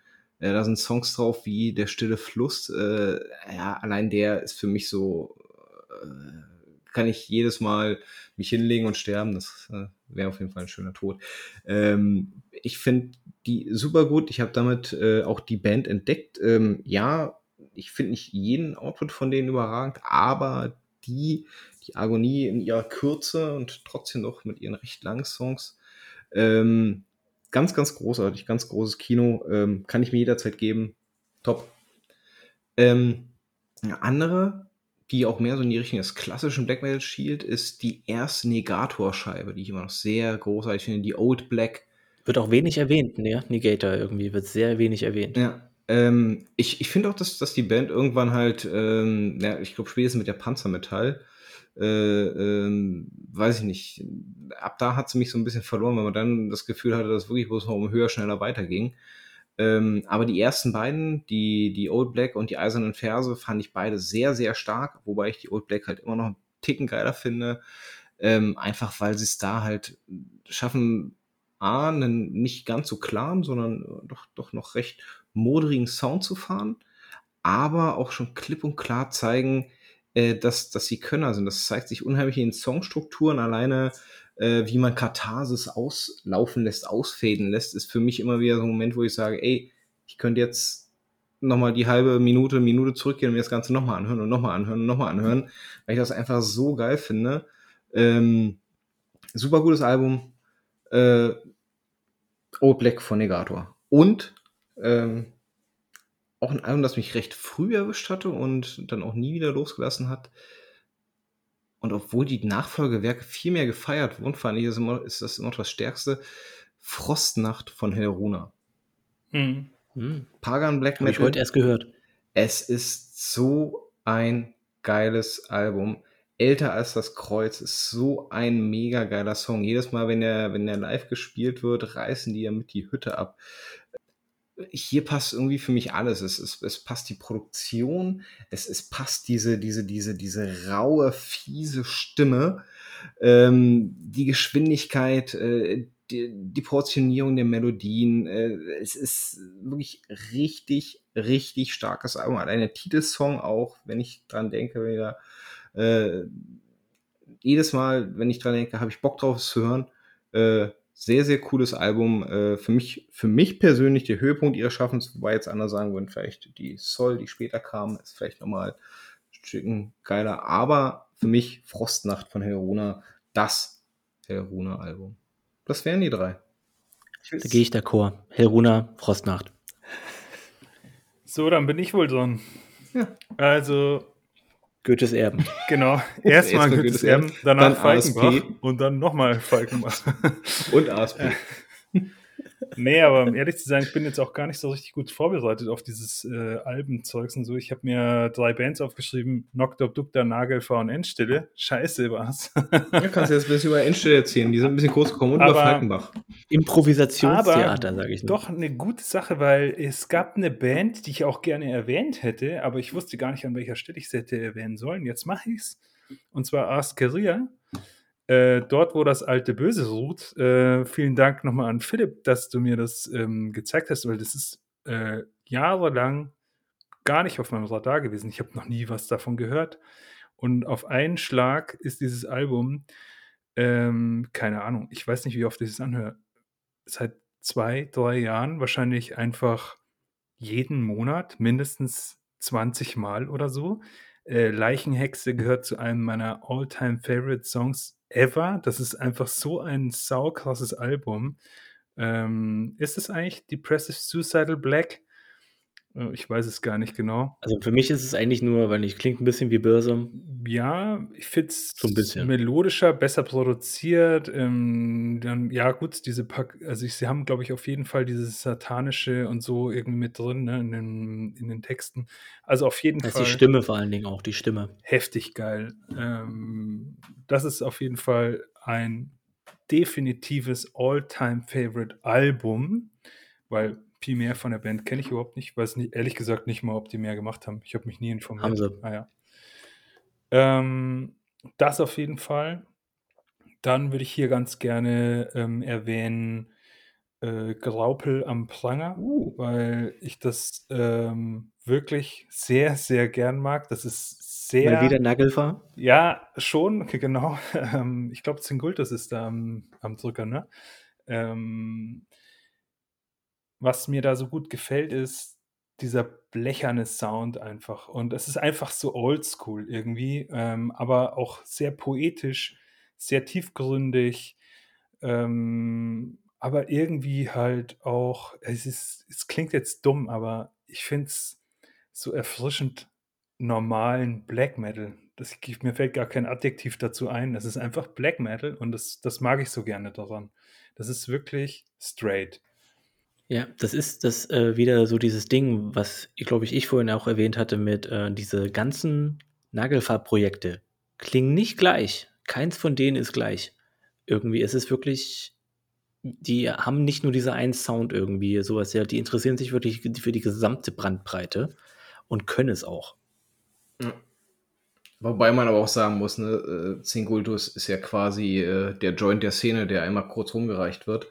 Äh, ich meine, Jeder darf mal. Jeder darf mal Zingultus als Sänger haben. Also ich will nicht wissen, wie vielen Projekten er jetzt mittlerweile schon tätig war. Ich meine, allein von denen, die wir jetzt aufgezählt haben, ne, äh, Graupel, Nagelfahr, äh, er war noch tätig, auf jeden Fall bei, bei Bethlehem war er eine Zeit lang mit tätig. Äh, auf, auf Live, Endstille auf, bei jetzt, Endstille. ja. Genau, also jetzt, ja, ja. äh, ne, also Ruins hat er ja auch mal mitgemacht, also zumindest mitgeholfen. Ja, also ich wollte eigentlich erst den Begriff der Wanderhure anwenden, aber das würde ihm halt nicht gerecht werden. Naja, und ansonsten ähm, kann ich doch noch ein Album erwähnen, das ich ähm, früher mal äh, viel gehört habe und dann jetzt bestimmt, pff, keine Ahnung, acht, neun Jahre so gar nicht mehr und jetzt in Vorbereitung auf diesen Podcast wiederentdeckt habe. Und als allererstes würde ich mal allen empfehlen, dieses Album zu googeln und sich dieses sau geile Artwork reinzuziehen von Catharsis Crucifixion. Das ist sowas von arschgeil einfach. Und ähm, das ist ja auch ein, das sind ja richtige Großväter auch. Ja. Ähm, und da gefällt mir einfach auch sehr, sehr gut diese Düsternis einfach. Ja, es ist, das ist richtig, das ist ja wirklich, also Graupel ist in dem Sinne nicht oldschool, sondern Katharsis ist oldschool, es ist noch schlecht produziert. Es ist irgendwie, ich glaube, die wussten nicht so genau, wer jetzt welches Instrument spielen soll bei der Aufnahme. Also mach einfach mal so ungefähr, ähm, obwohl es natürlich super Songs sind, die sie da geschrieben haben. Ähm, und es ist einfach irgendwie bitter, es ist düster, es ist dunkel, ähm, es ist kompromisslos und fucking cool. Äh, ein richtig geiles Album, das ich definitiv jetzt wieder öfter hören werde. Ich habe es lange vergessen. Mehr Culpa. Gut, aber. Ja. Du meinst das Album mit dem, meinst du das mit dieser weißen Kapuze und dem Kreuz? Ja. Ja, genau. Okay. Fucking geil. Wie, sieht's, wie geil sieht's aus? Hast du es gerade vor dir, oder? Du, ich habe es mir gerade nochmal angeguckt irgendwie. Ich habe es nicht vor Augen gehabt, irgendwie sowas. Halt. Ich hatte erstmal an Ku- Kuckucksland gedacht. Ja, genau. Sau cool. Ja, nachdem wir dann jetzt unseren Parforce-Ritt äh, durch die deutsche Black Metal-Szene gemacht haben, äh, sei A nochmal erwähnt, ne, klar kann man in so einem Format niemals alles abdecken und es wird immer wieder Sachen geben, die man dann vielleicht auch später erstmal noch kennenlernt oder vielleicht auch jetzt vergessen hat in diesem Zusammenhang. Dafür ist die Szene auch einfach viel zu groß. Ähm, aber zumindest das, was uns bewegt, haben wir jetzt hiermit mal auf die Platte gebracht. Ähm, und wo wir gerade beim Thema sind, was uns bewegt, ähm, es gibt ja auch immer mal wieder Neuentdeckungen, mal auch abseits äh, des deutschen Tellers betrachtet, ne, außer Mo, ne, der jetzt halt komplett äh, auf die deutsche Schiene übergewandert ist, wie wir gleich feststellen werden. Ähm, Ich dachte, das gehört zum Konzept. Ich hatte erst Angst, weißt du? Ich dachte mir, scheiße, ich muss neue Black Metal gibt, es, googeln. gibt es vielleicht ja auch noch die eine oder andere Neuentdeckung, die ihr gemacht habt, Jungs, ähm, wo ihr sagt, hey, das wird man auf jeden Fall mal ein Ohr reinwerfen. Äh, das Gute ist, wir haben sie diesmal nicht weit im Vorhinein untereinander ausgetauscht, sodass wir uns das auch ein bisschen überraschen lassen können. Ähm, ich bin gespannt und Mo, ne, groß angepriesen, leg los. Ja, pass auf, also ich muss jetzt erstmal das wieder aufmachen, weil ich nämlich die Albennamen, ihr wisst ja, dass ich da so krass schlecht bin damit, ähm, Auch darin, erstmal ja. wieder nachschauen muss. Die Bandnamen weiß ich natürlich. Die sind ganz neu äh, jetzt bei mir auf Bandcamp gelandet. Witzigerweise tatsächlich zwei Deutschbands, äh, beide aus Leipzig. Philipp, vielleicht sagt es dir was, keine Ahnung. Äh, die einen, die ich erwähnen möchte, sind Juna ähm, mit Zornfluch. Ich war anfangs ein bisschen abgeschreckt von diesen Die hast du mir geschickt, ne? ja, genau, ähm, von diesen komischen mittelhochdeutsch angehauchten Textfetzen, äh, die sie da irgendwie auf dem Album irgendwie drauf platziert haben.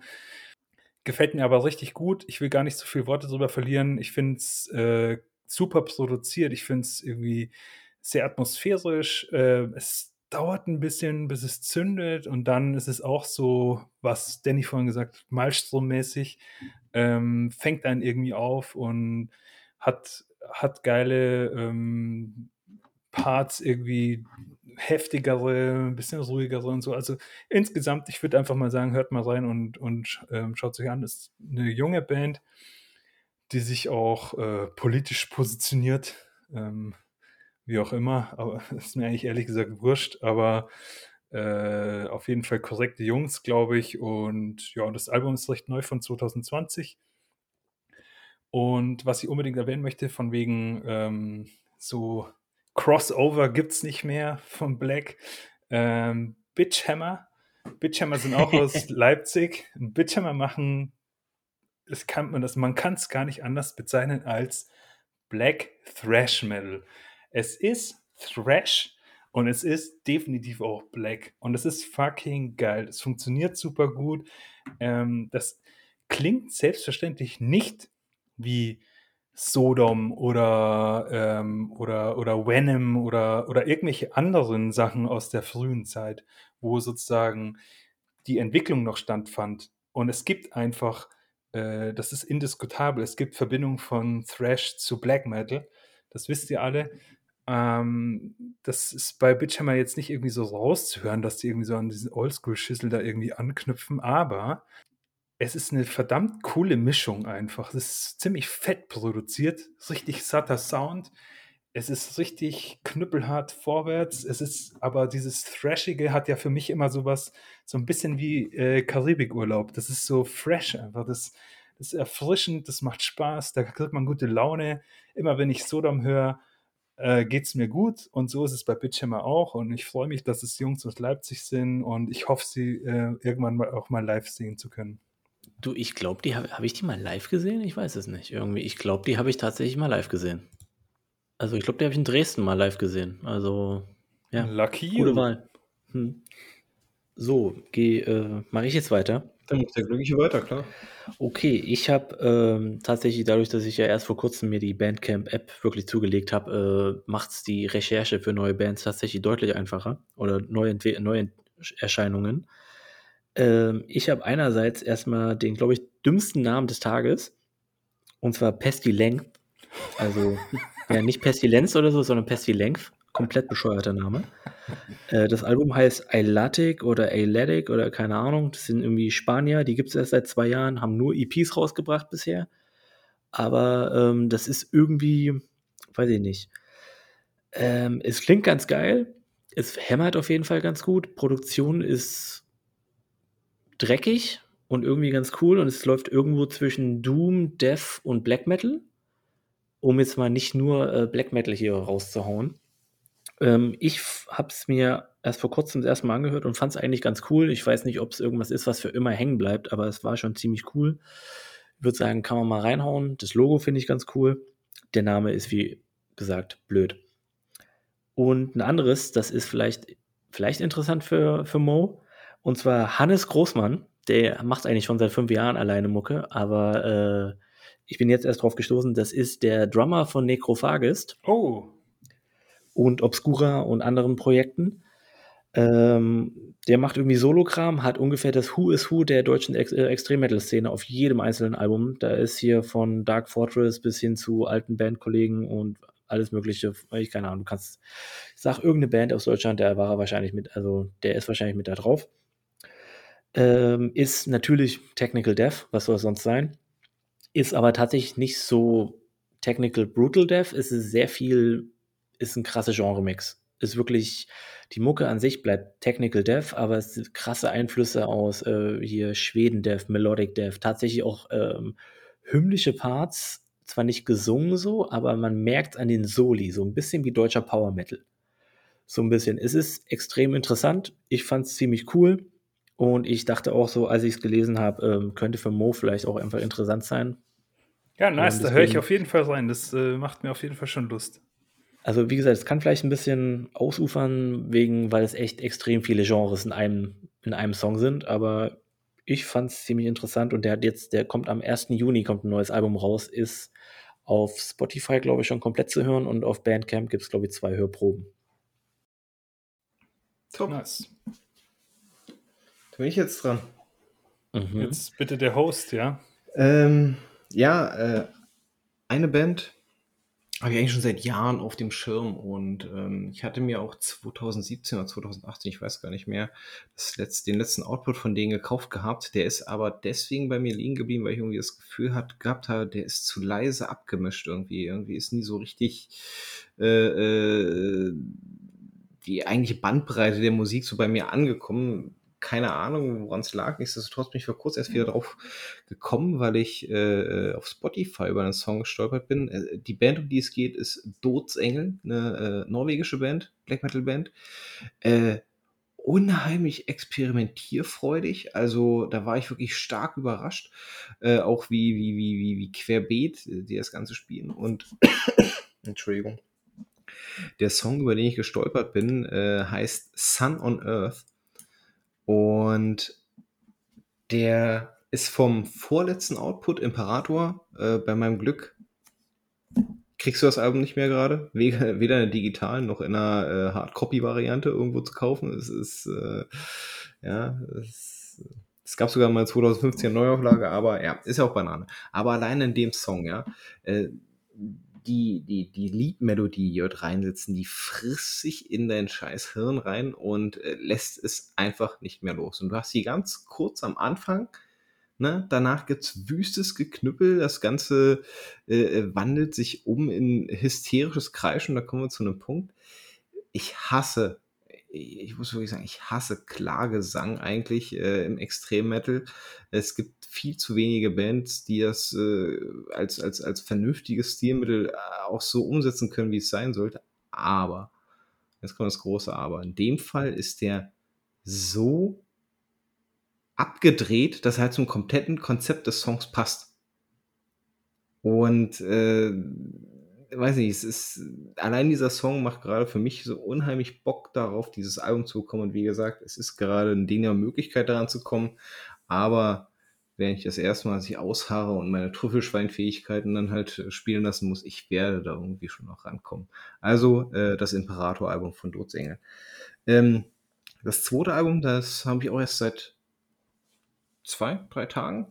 Äh, hat mich aber auch direkt äh, gepackt, äh, deutsche Band, haha, äh, nennt sich Antrisch.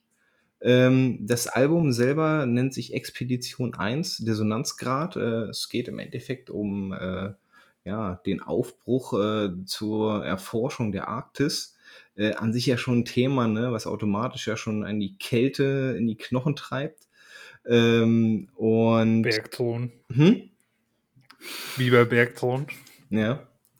Ähm, und die Art und Weise, wie es gemacht ist, äh, du erkennst halt sehr, sehr viele Einflüsse von anderen, gerade auch deutschen Bands äh, wieder. Also mir sind die schon bereits genannten äh, Helruna zwischendurch in den Sinn gekommen, gerade auch was die gesprochenen Passagen anbelangt. Da bin ich nämlich das erste Mal darüber gestolpert, dass das irgendwie so doch ein recht gängiges Stilmittel ist. Äh, und zwischendurch beim Melodieaufbau, und das ist eine Sache, den muss man den anderen halt auch mal zugestehen, dass sie das ganz großartig machen, sind mir auch zwischendurch der Weg einer Freiheit in den Kopf gekommen. Ähm, aber alles trotzdem noch in dem Maße, dass man nicht das Gefühl hatte, man hört jetzt eine von den beiden Bands, sondern man fühlt sich kurz daran erinnert, findet sich aber sofort wie in diesem Album wieder und es nimmt dich mit von vorne bis hinten. Und bis am Ende des Albums ankommst und denkst dir, oh, das war's schon. Na gut, dann höre ich es eben nochmal. Also wirklich ganz großartig. Ähm, sollte man auf jeden Fall mal äh, eine, eine Chance geben. Gutes Album, Antrisch, Expedition 1, Dissonanzgrad. Wärmste Empfehlung von meiner äh, Warte aus. Kann man sich mal geben. Ist Jo. das ein, also ist das äh, Expedition 1 Doppelpunkt äh, und so weiter und äh, meinst du, das ist angelegt auf sozusagen eine Serie von Alben? Also ich weiß es nicht, ich habe mich leider noch nicht ausreichend damit beschäftigt, aber es lässt das natürlich vermuten und bei der Qualität, die sie da hinlegen, wäre es natürlich geil. Ne? Ähm, ich bin ja generell so ein, so, ein, so ein Serienfreund, ich freue mich auch schon jetzt dann auf äh, die dritte Panzerfaust Oh ja. äh, aus der Tetralogie, die sie dort äh, angelegt haben oder anlegen werden noch. aber, Ähm, und wenn das so sein sollte, hey, umso besser. Ne? Konzeptalben funktionieren nicht immer, aber ich glaube, in solchen Fällen äh, kann das mal ganz gut funktionieren und ich würde mich darauf freuen. Expedition 2. Top. Mega. Ich, mir ist übrigens aufgefallen, ich habe bei Bitchhammer den Albennamen nicht genannt, den möchte ich noch kurz erwähnen, bevor es dann äh, weitergeht, Danny. Äh, Offenders of the Faith, 2019 Leipzig. Danke, Mo. Ja, ähm, das soll es Gerne. eigentlich schon wieder gewesen sein. Äh, habt ihr noch irgendwelche Nachbrenner, Jungs? Ansonsten würde ich uns verabschieden. Nee, von mir kommt heute nichts mehr. Ja, Das, ich, nee. ich bin auch durch. Ich bin durch für heute. Viel zu viele Bands. Ja. ja, viel zu viel Gequatsche. Ja, viel Spaß viel beim deutscher Spotify Black Metal. Playlist zusammenstellen, würde ich mal sagen. Das geht schon, das ist, wird nicht so schlimm. Der Großteil ist wahrscheinlich gar nicht drauf. Ja, ja da nochmal der Hinweis, ne? äh, wir werden natürlich da auch noch eine Spotify-Verlinkung zu der Playlist hin machen und sämtliche genannten Bands, relevanten genannten Bands, werden auch dementsprechend auch nochmal aufgeführt, weil die Aussprache, wie wir auch schon festgestellt haben, heißt ja nicht zwangsläufig, dass man weiß, wonach man danach suchen muss, ne? Das ist ein oder Ja, wie, etwas wie war das heute mit Sack, Sack, Sack, Sack, Sack? Ja, genau. Sag, sag, sag, sag. In Sag, dem sag, Sinne, sag, einen, schönen, einen schönen Abend euch. Ähm, ich hoffe, äh, ihr hört uns beim nächsten Mal und äh, ja, schönen Abend. Jo, bis dahin, ciao. Schönen Abend, viel Spaß, äh, hat's gemacht. Äh, ich habe viel mitgenommen. Bis zum nächsten Mal. Servus.